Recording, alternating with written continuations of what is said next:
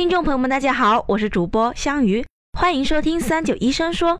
这期听众白线流留言说，最近总是失眠，有没有什么方法可以解决？这一期啊，我们咨询了中山大学附属第一医院神经科副主任黄海威教授。下面让我们来听听黄教授的建议。睡眠呢是保持人体健康活动一个必要的一种生理的现象。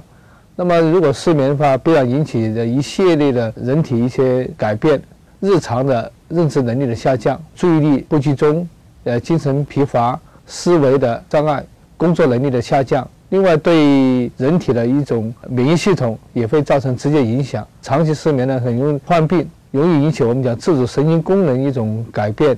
对于青少年来说，呃，失眠的话，对他的生长发育也会造成一定影响。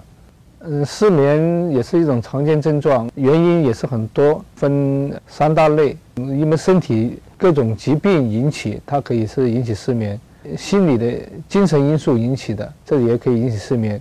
是因为自身的一些不良习惯引起，比如说药物滥用啊，或者是过度的这个酗酒，这些也可以引起失眠。失眠的规范治疗重点在有关的失眠的一个药物的处理，是要使用到药物，最好还是在呃专科医生的指导下来进行。要处理好药物和非药物治疗的这种关系，要处理好就是失眠和一些共病的一些关系。预防失眠有几个方面呢？要注意，一定要克服掉一些不良的习惯，啊，比如说在晚上睡睡觉前避免一些剧烈的活动，精神方面能够充分的一个放松。另外一个就是说避免一些呃过度的疲劳，还有一个就是说很多人习惯熬夜以后补睡，这种呢其实也不好的，再晚睡都好，还是希望能够按规律去早起啊，投入第二天这种活动。保持一个比较有规律的一种啊作息的时间，这个也很重要。睡觉的时候呢，我们要注意一下床它的软硬度。年纪大一点呢，或者是小孩子，或者本身就有一些腰腿痛的话，那就一般不适合太这个太软的一些床垫。如果有点下陷的话，这样子可能不利于他这个呃脊柱这个生长发育或者他这个疾病的这种预防。